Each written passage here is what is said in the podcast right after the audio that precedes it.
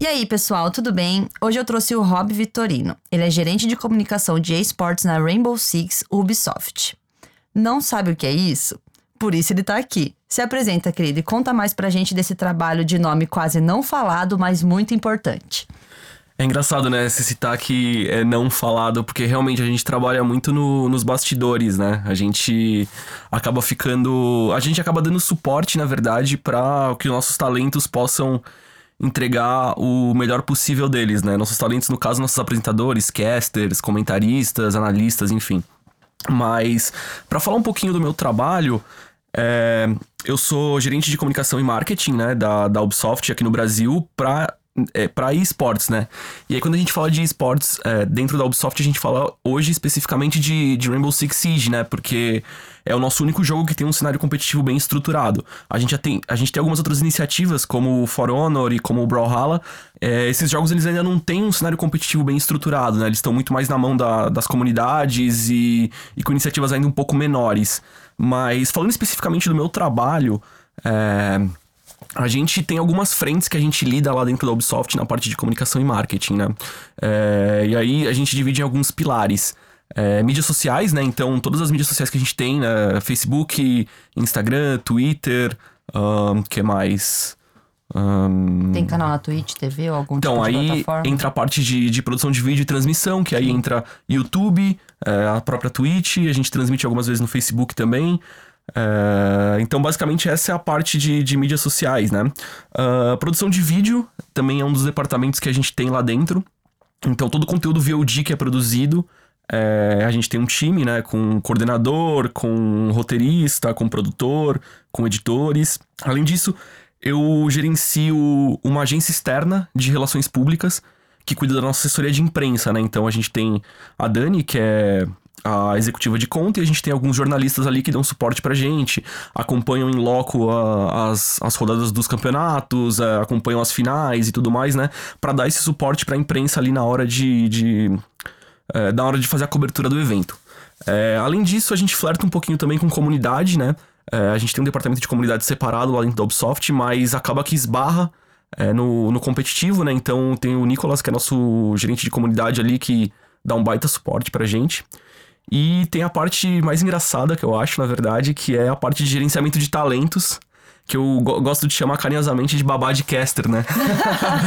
Porque porque a gente acaba que quando a gente viaja, ou muitas vezes aqui mesmo, né, é, em São Paulo, no projeto aqui, a gente acaba, eu acabo administrando é, a agenda dos nossos talentos, né? Então, Meligene, Retalha, Vic, Cap, Nive, acabam que todos é, ficam sob a minha responsabilidade. E aí eu, eu cuido da agenda deles, cuido da, da, toda a relação com eles, né? Basicamente tudo que eles precisam, eu tô ali à disposição para para ajudar.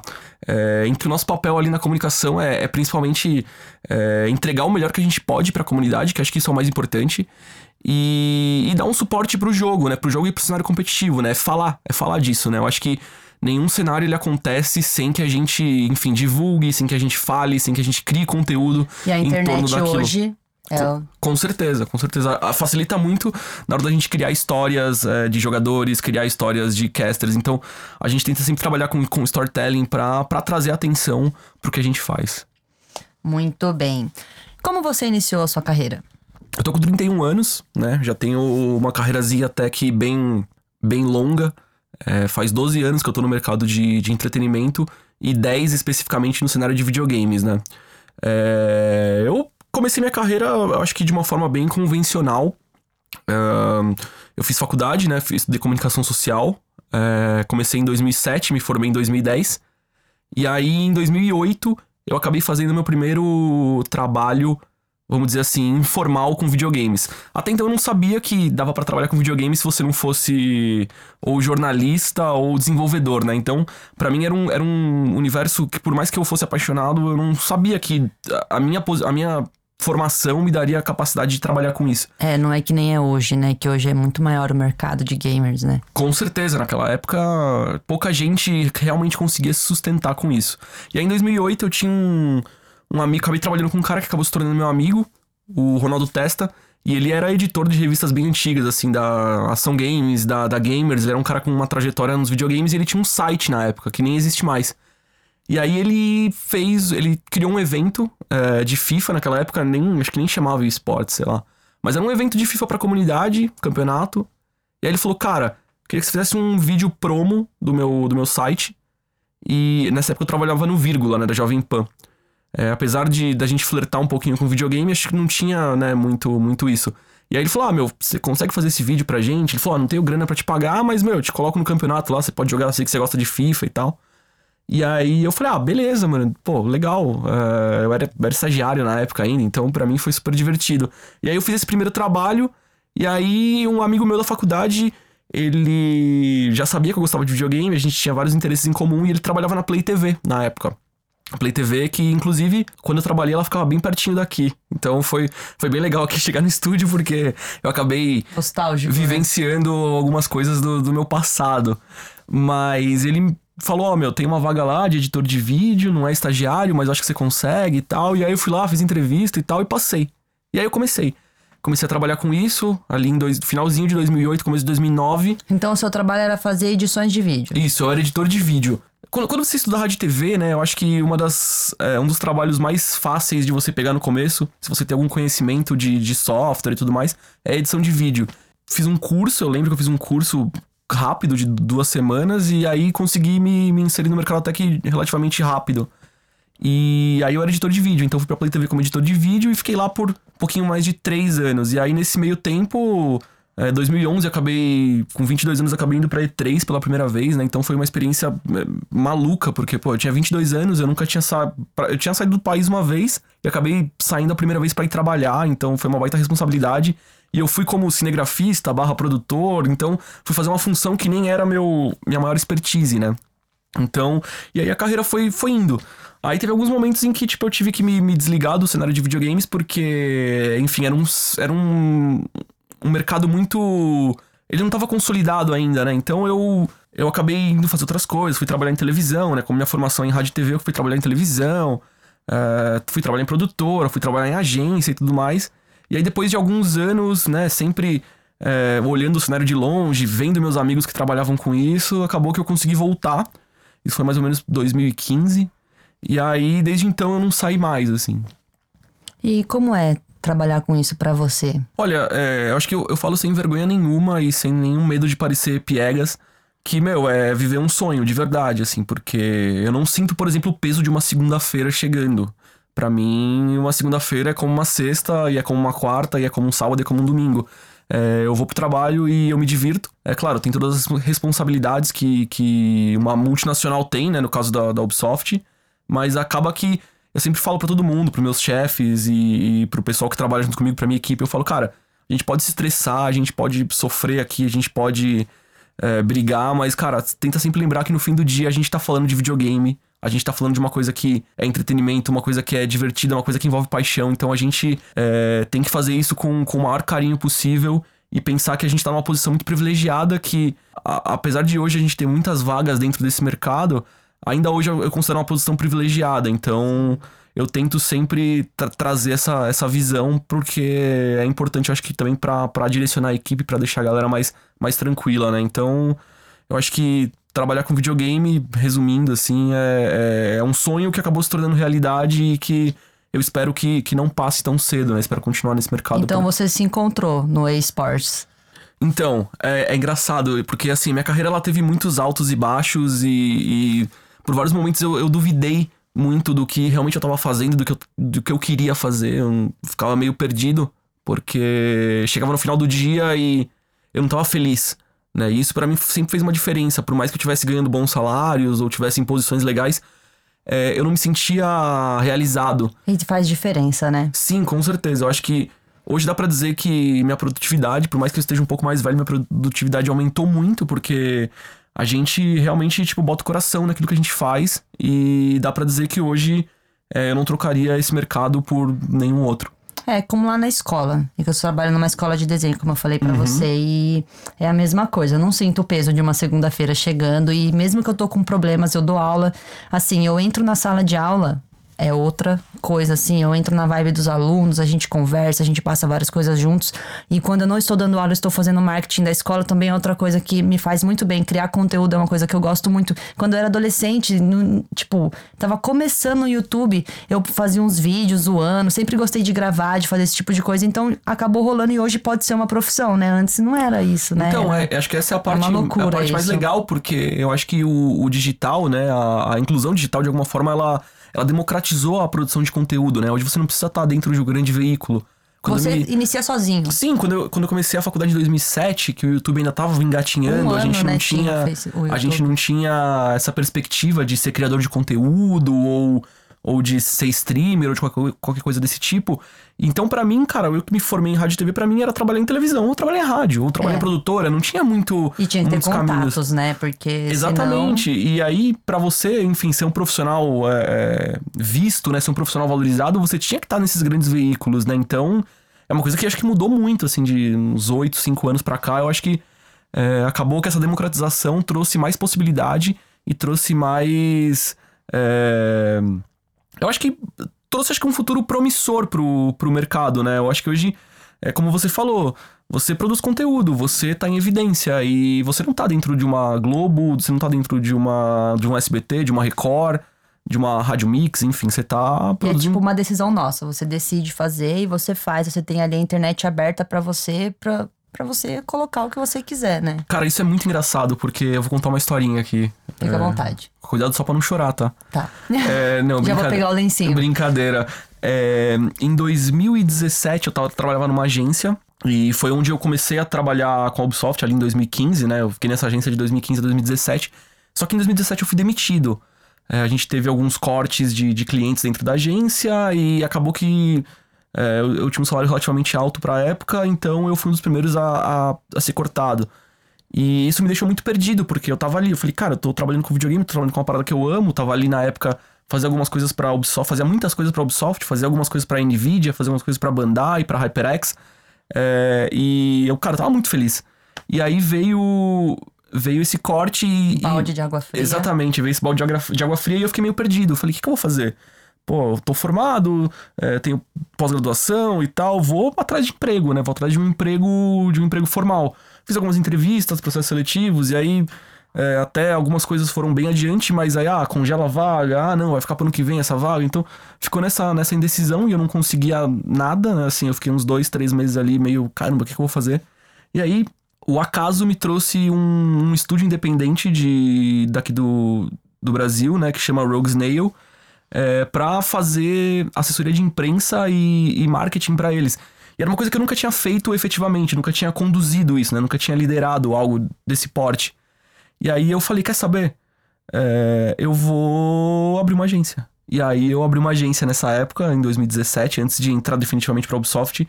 E aí eu acabei que eu, com os meus contatos, com a força da internet, eu consegui montar uma agência e consegui me tornar uma agência sustentável ali por 7, 8 meses. Até receber o convite da Ubisoft e realmente ponderar e ver o que, que eu tava realmente querendo pra minha vida. Então eu acho que é, foi muito essa coisa de, cara, eu tô empreendendo, eu tô fazendo o que eu acredito e tá me trazendo retorno, né? Então tava muito na minha mão e não na mão de, sei lá, um recrutador que vai me contratar, vai me passar por um processo seletivo de 10 mil etapas e que muitas vezes não dá em nada. Então eu acho que é, realmente tá, tá na nossa mão fazer e, e ir atrás e acho que é, se você tiver vontade e tiver, claro, conhecimento, que é super importante, mas tiver vontade, tiver conhecimento, conhecer algumas pessoas importantes, né? Ter alguns bons parceiros, eu acho que não tem porquê é, não arriscar dessa forma. Sim, verdade. E você joga também, né? Alguma Olha, coisa assim? Eu jogo. É, Quais são os seus jogos Menos favoritos? do que eu gostaria.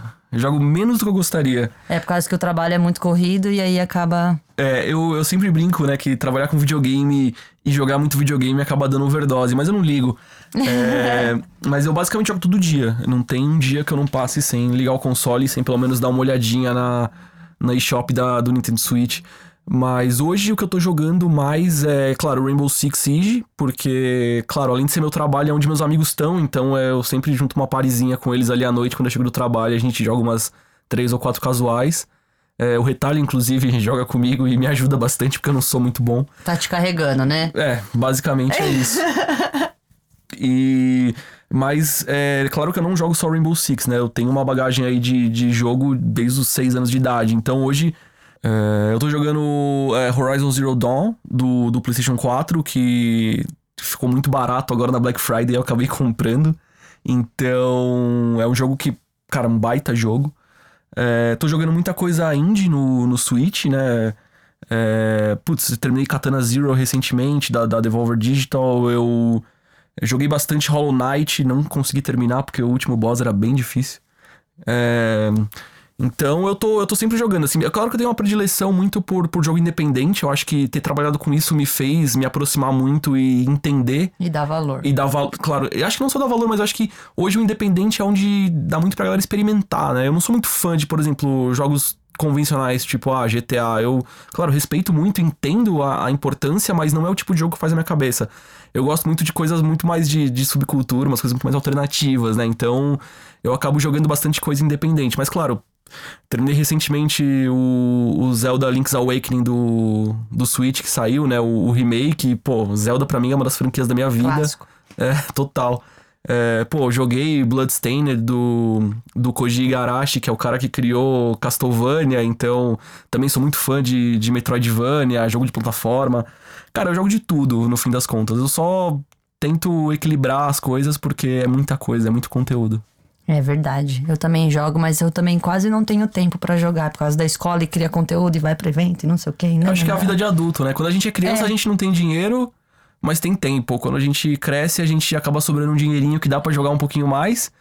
Mas o tempo às vezes acaba sendo meio, meio cruel, né? Porque aí você chega em casa, tem que lavar uma roupa, você tem que lavar uma louça. Fazer a janta. Fazer a janta. Não a comida não aparece sozinha Não dá pra ficar mesa, pedindo iFood todo dia, né? Porque senão Fica... Enfim, o dinheiro acaba. É, verdade. Eu tava até falando com o Retalha que as pessoas às vezes não observam, criadores de conteúdo no geral, que o, os maiores consumidores são as crianças e adolescentes, principalmente por esse fato que a gente acabou de falar, que eles têm um tempo a mais, né? Eles não trabalham, então eles estão na escola, quando sai da escola, eles vão fazer o que eles gostam. E geralmente é ficar no YouTube, geralmente é consumir conteúdo da internet, né? Então. Com certeza criançada tá como? Tem que pensar sempre nisso para criar conteúdo, porque eles são bem importantes, assim, no.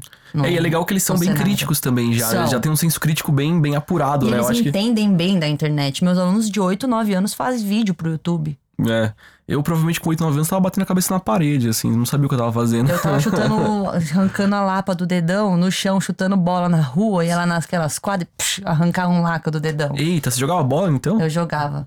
Mas muito mal. ah. Muito, muito mal. Mas as minhas amigas, o pai delas era jogador de futebol, então elas gostavam muito de jogar. Então, né, fazer o quê? Como elas eram maiores e em maior número, vai futebol mesmo, né? Fazer o quê? Eu gostava mais de ficar jogando The Sims em casa. Eu era viciada em The Sims. Meu Deus, isso aí acaba com a vida. Fazendo uma vida, acabando com a vida, né? É, então, é, eu acho que é, eu sempre tive um, um, foco muito grande em jogo single player, porque eu, eu sei que eu sou um cara que me vicio muito fácil.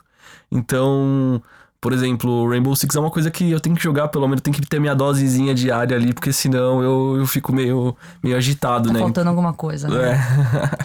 Bom, agora é hora de spoiler nos fale das perspectivas do Brasileirão pro ano que vem. Tem novidades por aí? Hum... Tem alguma coisa que você pode contar pra gente? Tem? Não, tem sim. É... Bom, para quem não sabe, né, é... o Brasileirão de Rainbow Six ele acontece desde 2017, né? A gente teve dois splits em 2017, depois a gente unificou o campeonato e fez é, em 2018 uma temporada só, 2019 também mais uma temporada. E a gente tem algumas novidades, acho que bem legais, assim, né? Acho que a primeira delas é que vai ser na On Stadium. É, o brasileiro vai se passar 100% presencial dentro da On Stadium com torcida em todas as rodadas. Então isso é muito legal. Eu vou estar tá lá. Pô, demorou, demorou. Eu quero, com certeza. Cola lá com a gente que vai ser bem legal. Com certeza. Então. É...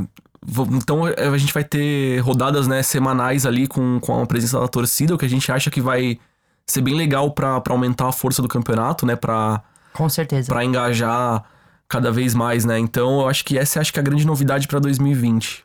Recentemente você falou sobre esportes na Globo. Você foi parar na Globo, hein? Mano, ah. acho que nem, nem minha mãe acredita nisso ainda, saca? É meio, é meio engraçado. É bem mãe tô na Globo, de verdade, né? Bom, como foi essa experiência para você? Cara, foi ao mesmo tempo que, que foi meio maluco, assim, no sentido de, cara, sei lá, eu, eu me sinto ainda aquele mesmo menino de 15, 16 anos que gostava de jogar bola e jogar videogame e me divertir com meus amigos. Eu ainda me sinto esse cara.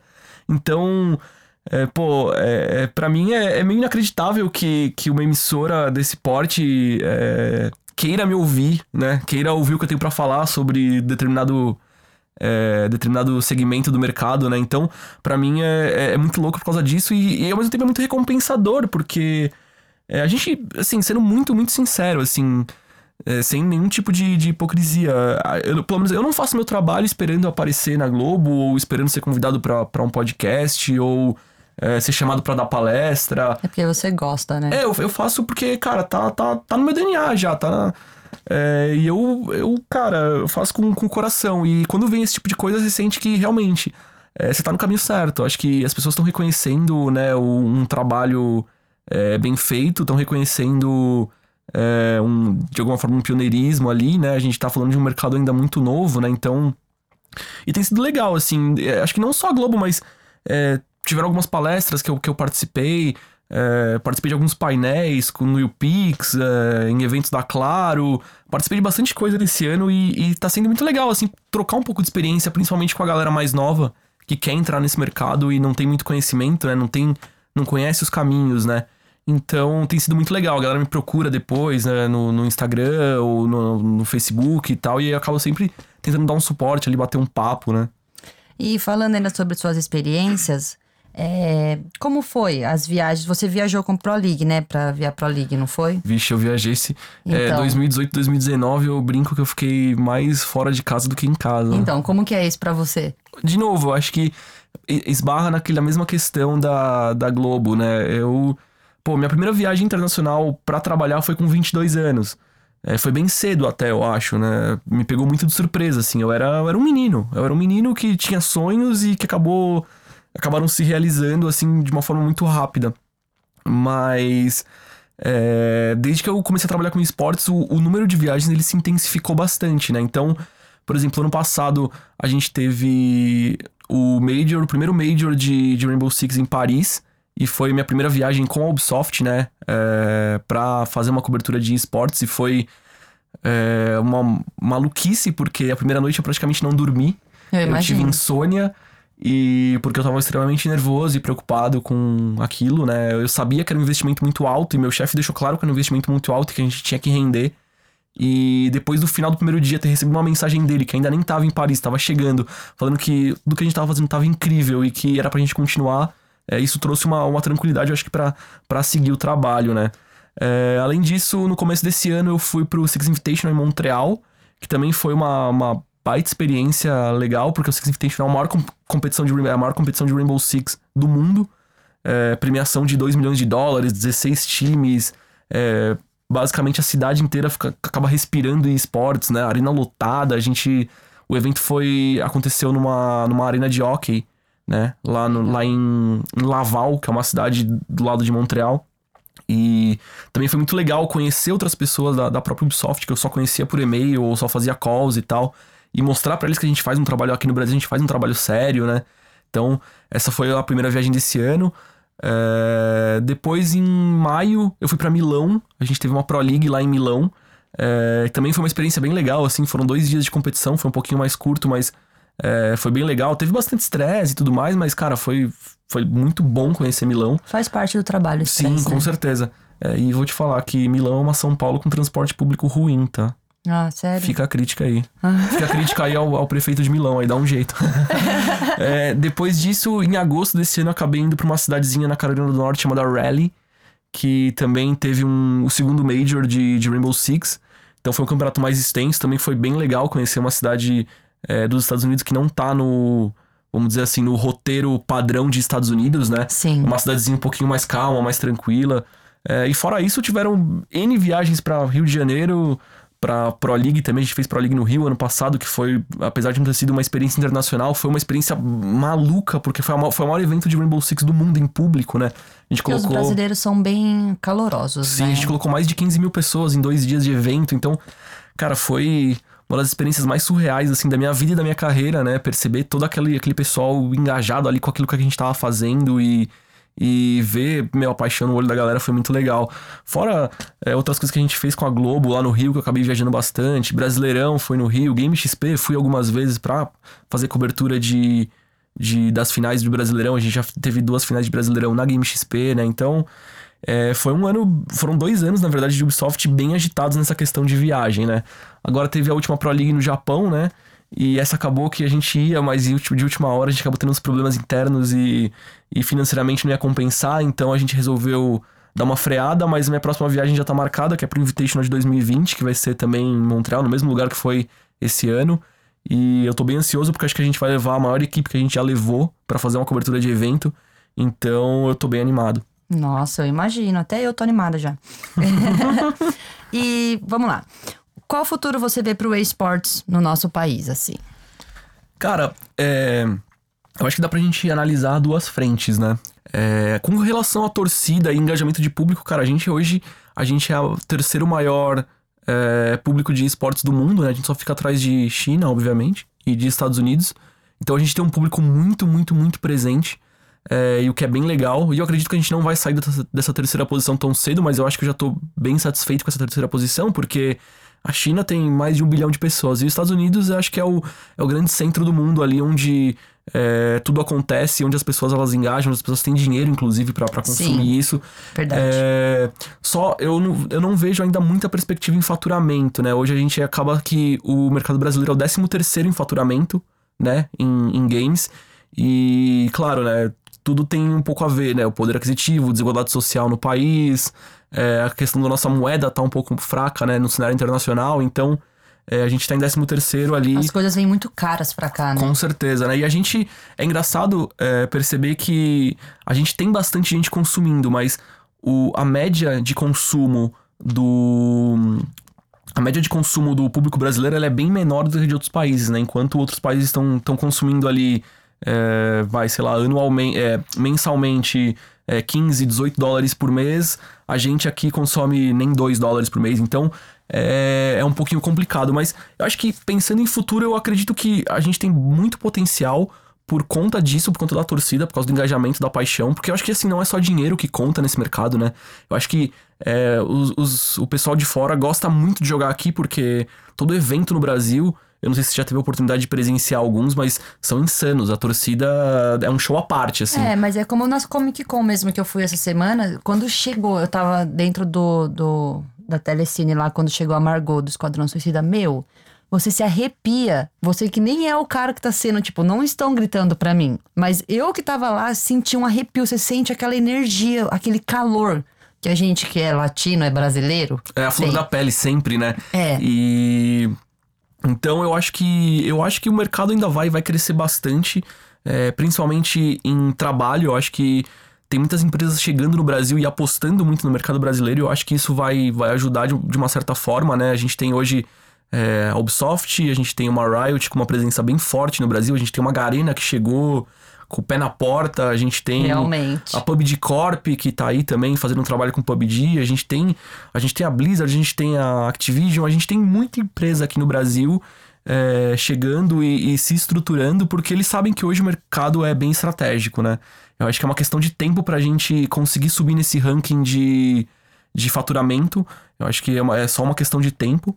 E sabendo desse calor, dessa paixão do nosso público, né? É o que você falou Cara, a Margot Robbie aparecendo na, na, na CCXP foi, foi um frisson absurdo, né? Foi, foi um caos. E isso, o, o, o, o público. Na verdade, quem organiza campeonatos, as próprias marcas, elas estão vendo isso, né? Elas sabem que, que a gente tem um público completamente diferenciado. E isso faz muita diferença, porque na hora de você jogar ali, traz mais emoção, na hora de você é, fazer qualquer tipo de painel, fazer qualquer tipo de, de evento, você vai ter um público engajado, você vai ter um público apaixonado, você vai ter um público presente, né? Um então, público louco. Um público maluco. Então, é. eu acho que é uma questão de tempo pra gente escalar aí nesse, nesse, nessa parte do, do faturamento, né? Mas é, é, é claro, é bem importante porque enfim, sem dinheiro essas empresas elas não conseguem se instalar e justificar Sim. a presença delas no Brasil, né? Então, Sim. Nem só de grito vive as empresas. Com né? certeza. Né? Mas eles sabem que, né, por exemplo, um evento que, que traz 10, 15 mil pessoas, é um evento que tem 10, 15 mil pessoas engajadas e qualquer marca vai querer anunciar ali porque é um público que consome, é um público que engaja, é um público que se apaixona e então. Se joga, né? Exatamente. Então, é, talvez a gente dessa forma, da, da, com, com faturamento de fato, a gente não, não, não consiga crescer tanto, mas nessa questão de investimento de publicidade, investimento de marketing, acho que a gente pode, pode crescer bastante ainda. Bom, por último, é, se tem alguém aqui que eu tenho com certeza, tenho certeza que tem, alguém se inspirando em você, no seu trabalho, no que você faz, que é um trabalho muito foda. Não sei se eu posso usar essa palavra, então, muito bom, caso não possa, vocês cortam. É, que, que dica você daria para uma pessoa que quer iniciar uma carreira como a sua, que quer trabalhar nesse meio? Porque, assim, aqui no nosso podcast, a gente não, tenta não só trazer novidades. Como eu falei para você no dia do evento, a gente quer trazer pessoas que inspirem outras que querem trabalhar com isso também. Então, dá uma dica aí de como você acha que dá para começar, ou, né? Talvez a palavra que eu vá usar agora não seja a mais adequada, mas eu vou usá-la mesmo assim porque eu acho que ela é impactante. Eu acho que uma coisa que sempre me ajudou na minha carreira e é um comportamento que eu carrego até hoje, por mais que eu esteja um pouco mais maduro e tudo mais, é eu sou folgado. Não é um folgado no mau sentido, né? Não sou preguiçoso, eu não sou. Eu sou folgado do tipo, eu vou atrás das coisas, eu, eu me envolvo com as coisas, eu, eu tô vendo alguém fazendo algum projeto que parece interessante, eu vou lá e ofereço ajuda. Eu tô sempre tentando dar minha opinião, tentando é, trazer um, alguma ideia nova. Então, é, sem medo, sabe? E isso me ajudou muito ao longo da minha carreira.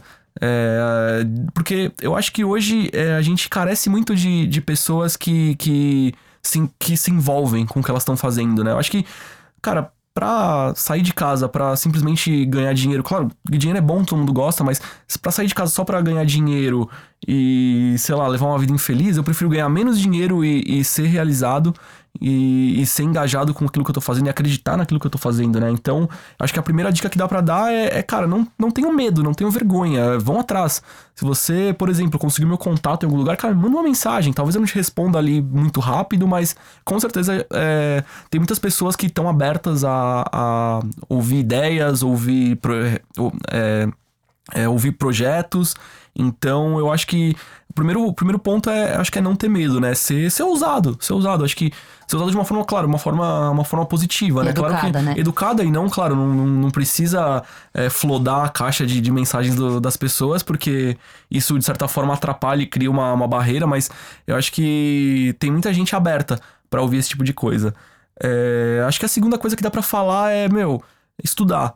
É, também pode parecer um pouco clichê, pode parecer um pouco papo de, de velho chato, mas eu sou formado em comunicação, eu tenho uma pós-graduação em, em, produção executiva, eu tenho um MBA em gestão de marcas, é, eu tô sempre fazendo cursos livres, eu tô, tô sempre buscando ler mais, é, consumir outros tipos de conteúdo. Eu acho que não dá pra, pra gente que trabalha com videogame, não dá só pra consumir videogame, acho que a gente tem que ter um, um, leque mais amplo de, de conhecimento, né? Então, tô sempre indo atrás de, de literatura, cinema, é, é geek, né? televisão. Né? Exatamente. Precisa consumir de tudo. É, e, e, cara, eu acho que estudar, né, pra, pra você, não só se você, você conhecer o que você, né, o que você precisa ou o que você quer pra tua carreira, mas eu acho que a faculdade, a faculdade, os cursos, as, as universidades trazem uma coisa muito legal que é o networking entre as pessoas, né, a troca de experiências ali, é, é, acho que isso é muito rico. E eu, eu particularmente, eu não, eu não absorvi tanto na minha faculdade na questão de, de conteúdo, mas acabou que eu fiz muitos amigos e troquei muitas experiências ali. E isso me fez, é, talvez, ser um profissional melhor, sabe?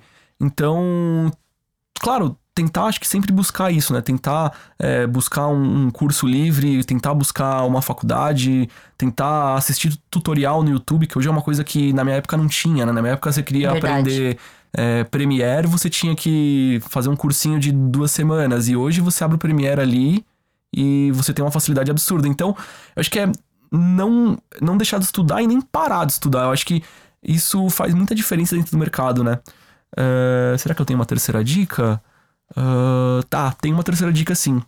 Uh, acho que mapear. Mapear as empresas, mapear as pessoas que possam ser importantes ali para tua carreira, né? Então, é, procurar ali, vai, sei lá, no LinkedIn, é, quem que é, por exemplo, o gerente de marketing do Netflix, ah, quem que é, é, o diretor de conteúdo da Ubisoft, quem que é o gerente geral de transmissão da Riot.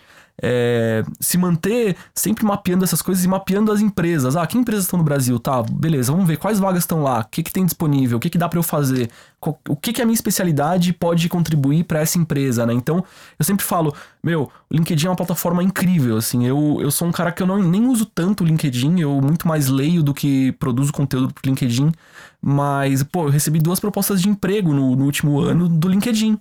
E simplesmente porque eu tava ali, deixei minhas redes atualizadas, fiquei adicionando algumas pessoas que eram pessoas-chave, é, pessoas que eu achava que poderiam me trazer algum tipo de conhecimento né, dentro da área. Então é fazer esse mapeamento de empresas e profissionais que você acha que podem te, te auxiliar. E aí, claro, tentar contato. Muitas vezes você não vai conseguir, mas, é, pô, eu tenho tipo, dou a certeza para vocês que vocês me procurarem no LinkedIn, mandarem uma mensagenzinha lá, eu vou responder, vou tentar ajudar. Não é à toa que ele tá aqui, né, gente? que eu conheci ele no evento, fui lá, troquei uma ideia, ele foi super aberto, a gente trocou contatos. Sim, é tem uma, tem uma coisa que eu gosto mais do que videogame, que é falar. Ah, eu também. Nossa, eu amo. E ah, acho que dá para dar mais uma dicasinha aí, meu, participar de eventos, palestras, simpósios. É, porque você conhece a pessoa, troca ideia. Cara, né? pô, puxa o cara lá, troca uma ideia, deixa um cartão, deixa um contato, pede um cartão. Eu acho que isso. Quem não é visto não é lembrado, né? É uma frase meio clichê, mas eu acho que ela funciona, né? É verdade. Por muito tempo eu conduzi minha carreira achando que as pessoas tinham que reconhecer meu trabalho. E, claro, de alguma forma elas têm que reconhecer meu trabalho, mas eu preciso mostrar isso. Porque a gente hoje vive numa era em que tem muita informação, tem muito conteúdo. Se eu não mostrar o que eu tô fazendo, não mostrar o que. É, o que eu posso fazer, as pessoas elas não vão saber. Então. E vai ter um monte de gente marretando que sabe fazer o que você sabe lá. Então, se você não se mostrar, os outros vão aparecer, Exatamente, né? claro, né? Fazer isso de uma forma. É, vamos dizer assim, elegante, né? Eu acho que não, não adianta querer mostrar o trabalho de uma forma é, pedante, de uma forma Invasiva é, também. De uma né? forma arrogante, mostrar que você é, é, sei lá, você é o maior especialista do mundo naquilo, cara. Sempre vai ter alguém que entende alguma coisa melhor do que você, que entende alguma coisa mais do que você. Então não nem dá pra, pra lidar dessa forma, né? Então acho que, claro, manter a humildade, manter ali a, a, o respeito, eu acho que não, é uma formulazinha que eu acho que não tem muito como dar errado. Bom, adorei o papo. Muito obrigada e vou te dizer que aqui no nosso podcast, nós sempre trazemos pessoas, eu escolho pessoas que não só trazem conteúdos novos, mas fazem o que você fez aqui. Mostra a importância desse trabalho, mostra como é por trás de tudo isso.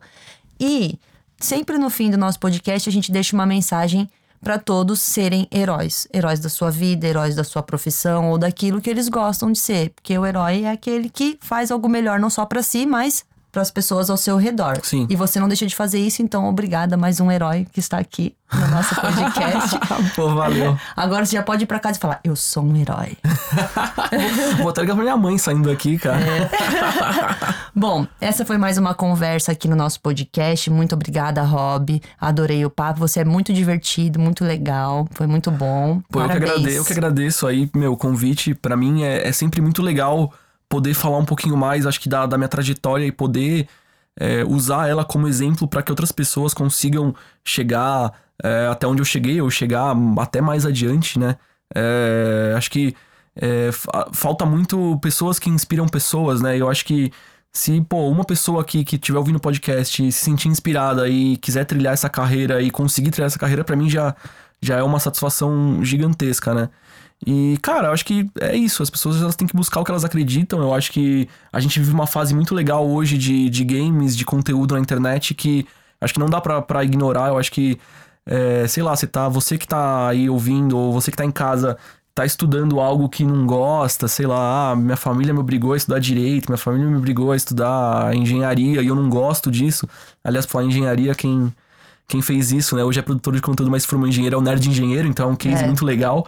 É, se você tá nessa, cara, vai atrás do que, do que você acredita de verdade. Eu acho que não, não cede a pressão de, de mercado, não cede a pressão de tipo, ah, eu vou fazer isso porque isso dá mais dinheiro. Eu acho Faz que... paralelamente também, né? Vai jogando, vai tentando enquanto você tá tendo que fazer aquilo, né? Com tá certeza, tá mas eu acho que não deixar de buscar, né? Não deixar de buscar aquilo que você, que você acredita, não deixar aquilo, de buscar aquilo que, que vai te fazer bem ali no final do dia. Porque no fim das contas é isso. É, você vai desprender muito tempo do seu dia, muito tempo da sua vida, trabalhando com algo que eu acho que se não for para te fazer feliz, eu acho que nem vale a pena, sabe? Realmente. Então é isso, gente. Muito obrigada mais uma vez. Parabéns pelo seu trabalho, por você ter chegado até aqui. Parabéns Muito mesmo. obrigado, valeu. É isso aí, galera. A gente se vê no próximo episódio.